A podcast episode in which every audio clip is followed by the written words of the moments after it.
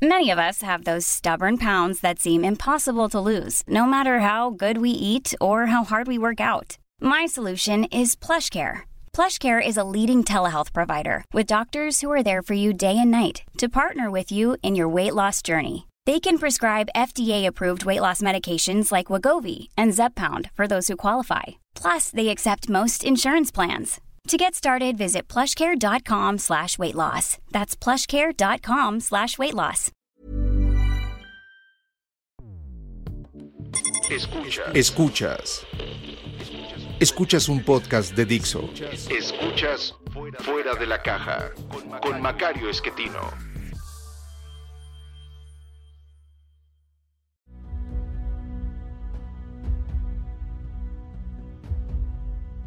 Bienvenidos, esto es Fuera de la Caja. Yo soy Macario Esquetino, le agradezco mucho que me escuche. Esta es la emisión 104 de este podcast. Por ser una emisión par, nos corresponde hablar de los temas de largo aliento, eso haremos, eh, pero permítame iniciar eh, comentando acerca de los últimos podcasts en donde eh, tenía yo una pausa más o menos a la mitad de la emisión, debido a que mi amigo Dani, el jefe de Dixo, eh, ha estado eh, promocionando los podcasts de todos los que ahí participamos eh, para que tengan, digamos, mejor comercialización y esto le permita a él recuperar parte de la inversión que ha hecho en nuestro trabajo. y esta es la razón de la pausa. lo comento porque debido a la manera como presenté la primera ocasión que esto ocurrió, llegaron algunos comentarios de, de muy amables escuchas de de, este podcast que decían, oigan, ¿cómo podemos colaborar para que puedan continuar con el podcast? Eh, no, se trataba de eso, yo les agradezco muchísimo que consideren que estas emisiones eh, son tan útiles que, estarían dispuestos a aportar algo para que continuaran. Aquí vamos a, seguir sin, sin, ningún problema, eh,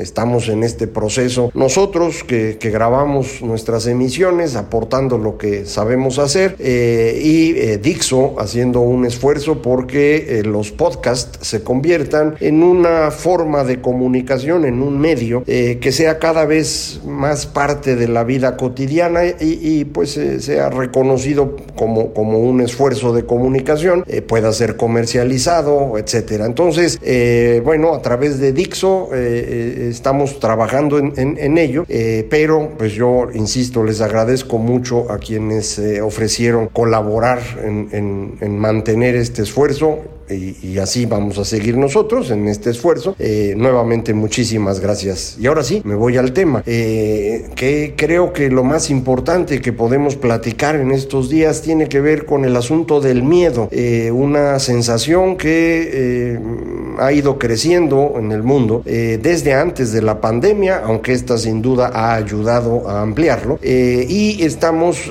viendo su reflejo en situaciones políticas muy complicadas en muchas partes del planeta, no nada más somos nosotros los que tenemos dificultades, eh, basta voltear a ver a Estados Unidos para eh, darnos cuenta de que realmente esto es algo no frecuente, anormal, es decir, no se parece a lo que habíamos visto durante décadas. Eh, este miedo tiene su origen, lo hemos comentado aquí, en la dificultad que tenemos los seres humanos para vivir con otros seres humanos. nos cuesta mucho trabajo debido a que no estamos hechos para eso, somos animalitos eh, sociales, sin duda, pero que podemos vivir en pequeños grupos. Recuerde, mm, el grupo humano, entre comillas, natural, eh, no puede exceder de 150 individuos porque no podemos ya mantener en nuestra mente eh, una historia asociada a cada uno de ellos. Y necesitamos esa historia para saber cómo son los demás con nosotros nos ayudan o nos obstaculizan. ¿Van a cooperar con nosotros o van a abusar de nosotros? Eso es lo que necesitamos saber para poder vivir juntos. Y eso lo podemos saber sin ninguna dificultad en un grupo pequeño. Y ese grupo pequeño, insisto, suele ser de menos de 150 personas, mucho menos en, las condiciones normales. Usted conoce perfectamente a quienes eh, son parte de su familia, eh, no a toda la familia, pero a un número de ellos, y tiene a sus amigos y a sus compañeros de trabajo, y entre todos ellos, por ahí de 60 personas, eh, usted recuerda muy bien cada uno de ellos cómo se ha portado con usted en el pasado, y sabe con quiénes debe colaborar y con quiénes tiene que cuidarse. Y así es como funcionamos muy bien. El asunto es que nos empezó a llamar la atención vivir en grupos mayores. Eh, creo que el origen de querer vivir en grupos mayores es un subproducto del lenguaje. El lenguaje nos permite comunicar información que de otra manera sería imposible y esta información nos es atractiva, nos es útil para entender mejor lo que ocurre, nos distrae, nos divierte, nos emociona, eh, de manera que queremos escuchar historias. Es, es un mecanismo para reafirmar lazos de relación entre entre nosotros y nos empezó a llamar la atención vivir en grupos mayores. Nada más que cuando el grupo crecía más allá de los 100 individuos o 150, pues empezábamos a no saber quién era el tramposo y eventualmente el grupo se venía abajo, no, no podía sostenerse. Eh, los que resuelven esto hace 15 mil años, ya lo hemos platicado, es un pueblo de lo que hoy es Israel, que se llaman los natufianos, eh, que son los primeros que inventan una solución a este problema. Eh, utilizando un par de ideas que ya existían y que al conjuntarlas resuelven el problema. Estas ideas que ya existían eran la creencia en una dimensión eh, aparte de la nuestra, una especie de dimensión sobrenatural, en donde los animales hablaban. Ese era el espacio al que se movía uno de los miembros del grupo para hablar con los animales y averiguar cuándo iban a pasar las manadas para que las pudiéramos cazar o si ya venían los leones para que nos escondiéramos. Eh, y esto aparentemente lo fuimos utilizando durante varios miles de años, y varios miles de años quiero decir 30 mil años, eh, de manera pues que se fue eh, configurando en un conjunto de ideas más o menos sólidas, a la cual los natufianos le suman la, la utilización de calaveras como referencias territoriales. Esto también existía, al menos desde hace 25 mil años, eh, pero la combinación de las dos ideas le permite a los natufianos construir eh, un antepasado que al morir no simplemente se muere, sino que se va a vivir, digámoslo así, a esta dimensión sobrenatural en donde están los animales, puede estar hablando con ellos todo el tiempo, pero además nos puede cuidar. Y como es un antepasado común, esto permite un grupo grande de personas que pueden confiar entre sí, no porque sepan cómo son los demás, sino porque sabemos que todos estamos siendo descendientes descendientes, también entre comillas, de este antepasado común. Eh, un antepasado que no tenía por qué tener relación directa con las personas, era una relación imaginaria construida alrededor del cráneo del personaje que se colocaba en el centro de la vivienda, todo muy bien adornado, para recordarnos que él era lo que nos mantenía unidos en estos grupos que dejaron de ser de 100 individuos para ser de 200 o 300. Eh, y esto permitía mayor eh, transferencia de información entre todos, eh, mayor capacidad de defensa frente a otros grupos, eh, mejores organizaciones para ir a cazar o a recoger alimentos. Eh, y cuando el clima empieza a estabilizarse, esto permite que la agricultura sea un éxito. prácticamente todo el mundo cree que la agricultura es la que transformó la manera como vivíamos. En realidad es al revés. Primero empezamos a vivir en grupos mayores y entonces la agricultura pudo ser administrada bien porque entonces podíamos tener grupos grandotes sin que eh, nos hiciéramos trampa entre nosotros. El antepasado nos ayudaba a cuidar eso. Cuando estos grupos empiezan a reunirse con otros grupos, cada uno con su propio antepasado, empiezan los conflictos. Los del antepasado uno, digamos los Yáñez, y los del antepasado dos, los López, pues cada uno tenía su antepasado y los cuidaba a ellos, pero entre los grupos no había ninguna razón para confiar. Eh, cuando empieza a haber esta vida en común de, varios grupos con su propio antepasado, empiezan los conflictos. La solución a los conflictos tardó un buen rato eh, y, usted la, recuerda con el famoso código de Hammurabi, que es el que aprendíamos en secundaria, cuando menos la idea de ojo por ojo, diente por diente, que hoy nos parece mm, extraordinariamente absurda y agresiva y violenta y cruel. Pues sí, pero en ese entonces fue una solución extraordinaria. Lo que hacía es que, aunque cada grupo tenía su propio antepasado, los conflictos entre grupos podían ser extremadamente violentos y llevar a la destrucción de todos. El ojo por ojo, diente por diente equilibra el problema. Si un López asesinó a un Yáñez, bueno, pues ahora los Yáñez tienen derecho a matar a un López, pero no más uno. Y esto permite que esta sociedad empiece a tener grupos cada vez mayores conformados a su interior por estos seguidores de su propio antepasado. Eh, esto lo vamos a seguir viendo muchísimo tiempo en la historia, los eh, grupos que tienen sus dioses personales, digamos así, o de familia. Lo puede usted ver hoy en varios lugares en México, en la India, en China. era la esencia de la religión en Roma, en el imperio todavía. Entonces es algo que duró muchísimo tiempo porque pues resolvía problemas. este fenómeno de los códigos la solución de, los problemas entre grupos permite vivir en ciudades cada vez más grandes, que vamos a ir teniendo problemas que van siendo distintos, porque ya no nada más es eh, eh, los López y los Yáñez, sino que llegan personas de lugares muy lejanos que traen dioses totalmente distintos, eh, dioses como antepasados que fueron evolucionando en términos conceptuales para convertirse en algo todavía más poderoso. resolver esto fue bastante complejo, no lo pudimos hacer con, con facilidad. Los griegos y romanos experimentan con el funcionamiento de la ciudad-estado eh, a través de la esclavitud como mecanismo de producción y que les permite sostener ciudades en donde mm, distintas personas pueden participar políticamente, pueden leer y escribir, pueden transmitir información y ahí le iban llevando, pero esto es muy difícil de mantener. Las grandes cantidades de personas personas que están con ingresos muy bajos o que de plano son esclavos, eh, pues no tardan en enojarse. Eh, y la solución a esto acabó siendo la creación de una religión monoteísta, en donde un personaje podía prometerle a quienes no tenían eh, recursos o quienes eran esclavos mejores condiciones de vida, ya fuera aquí o en otra dimensión. Eh, me he ido convenciendo de que el primer monoteísmo exitoso es el del Imperio Romano, la transformación del César en Dios que Augusto inventa a la muerte de Julio César y después eh, la absorbe para sí mismo, va a permitir que esto funcione. Es un Dios que está en la tierra y que resuelve los problemas. No es un Dios monoteísta estrictamente porque cada quien podía seguir creyendo en lo que quisiera, pero además en César. Eh, este fue el origen del gran conflicto con el pueblo judío que nunca quiso aceptar esta, esta versión. Eh, eventualmente esto nos va a llevar a la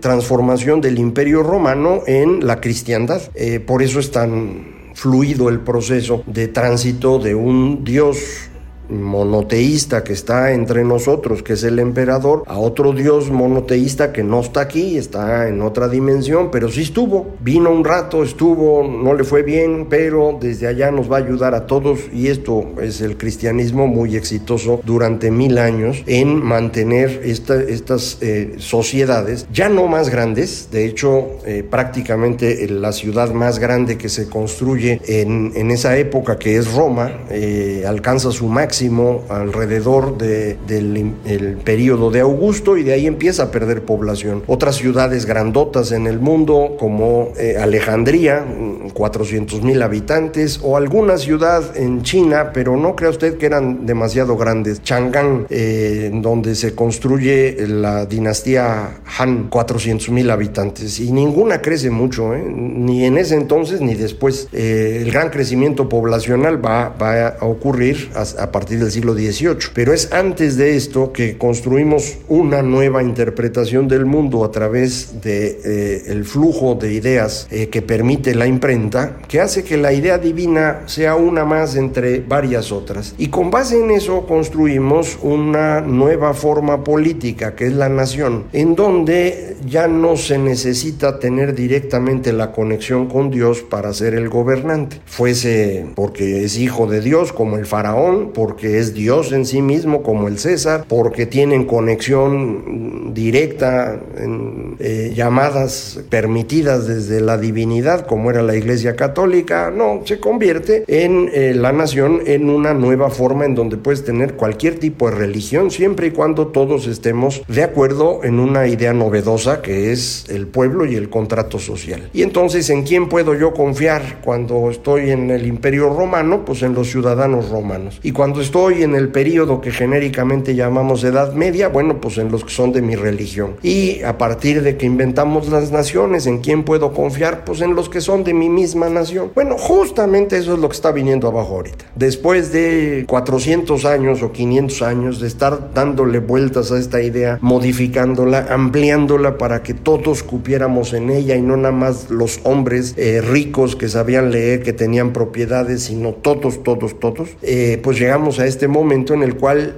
eh, nuestro enemigo puede ser alguien que vive en nuestro mismo país. Eso es justamente lo que está usted viendo ahorita en Estados Unidos. Ese es el gran problema que tenemos enfrente. El señor Trump puede ser que no gane la elección, pero puede ser que no admita su derrota. Y habrá un 40% de los estadounidenses que van a decir, sí, sí es cierto, hay que defender a Trump. Eh, vamos a pelearnos con el otro 60% de los estadounidenses. Eh, algo similar está usted viendo en México, en proceso. Eh, lo está viendo en la India, asociado en aquel lugar a la religión, entre el hinduismo y los musulmanes. lo está usted viendo en otras partes de América Latina en proceso de crecimiento. Esta situación es verdaderamente complicada de manejar.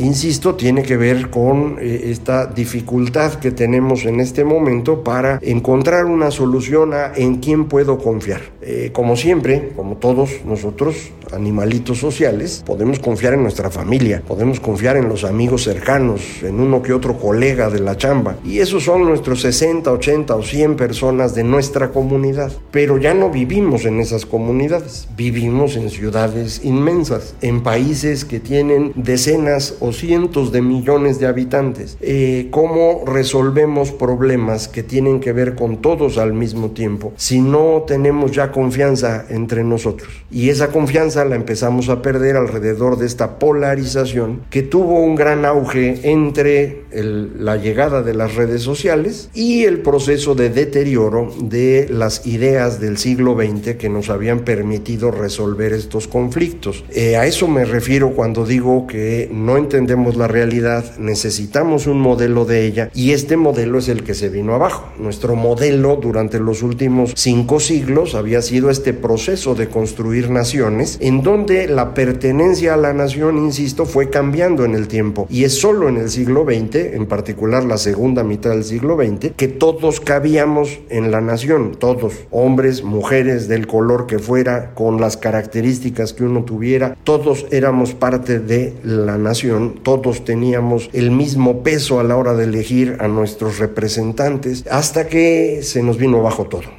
alrededor, insisto, de la crisis de 2009 que hace estallar esta duda de que si, lo que estamos haciendo funciona o no, sumado a el poder de las redes todavía no controlado por nosotros mismos, por los seres humanos. Eh, y esto pues abre un momento de miedo en donde la gente empieza a buscar soluciones otra vez de animalitos. Necesitamos un líder fuerte que nos salve la vida. Pues vámonos con Trump o vámonos con López o vamos con Bolsonaro y así en los distintos países. Este proceso eh, no se va a acabar cuando se acabe la pandemia. Yo espero que esto ya se acabe pronto. Seguimos esperando a ver para cuándo. Pero bueno, aun cuando se acabe esto del, bicho, eh, el fenómeno eh, social va a continuar un rato. Y, este va a ser un proceso bien difícil. Puede empeorar mucho alrededor de la elección de Estados Unidos. el peor caso sería un triunfo de Biden que no reconozca a Trump y que nos meta literalmente en una guerra civil. La guerra civil siglo XXI. Eh, pues,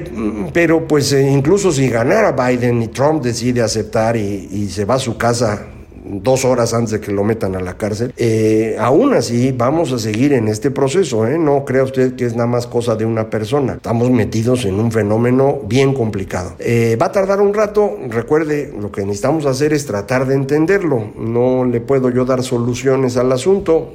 Este es un simple podcast en donde yo nada más le comento mis ideas, esperando que esto nos ayude a reflexionar juntos, a ver qué más encontramos en el camino. Por el momento terminamos. Yo le agradezco muchísimo que me haya escuchado. Eh, recuerde, eh, puede comunicarse conmigo fácilmente, Macario MX, en Twitter, arroba Macario MX, correo electrónico macario arroba y la página www.macario.mx. Muchísimas gracias. Esto fue Fuera de la Caja.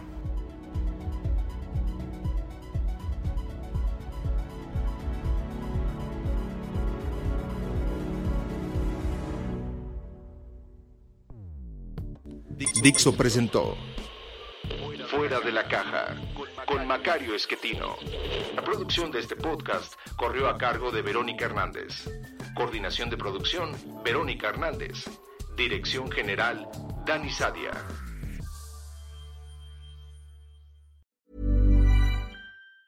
Normally, being a little extra can be a bit much, but when it comes to healthcare, it pays to be extra. And United Healthcare makes it easy with Health Protector Guard fixed indemnity insurance plans. Underwritten by Golden Rule Insurance Company, they supplement your primary plan, helping you manage out of pocket costs without the usual requirements and restrictions like deductibles and enrollment periods. So when it comes to covering your medical bills, you can feel good about being a little extra. Visit uh1.com to find the Health Protector Guard plan for you.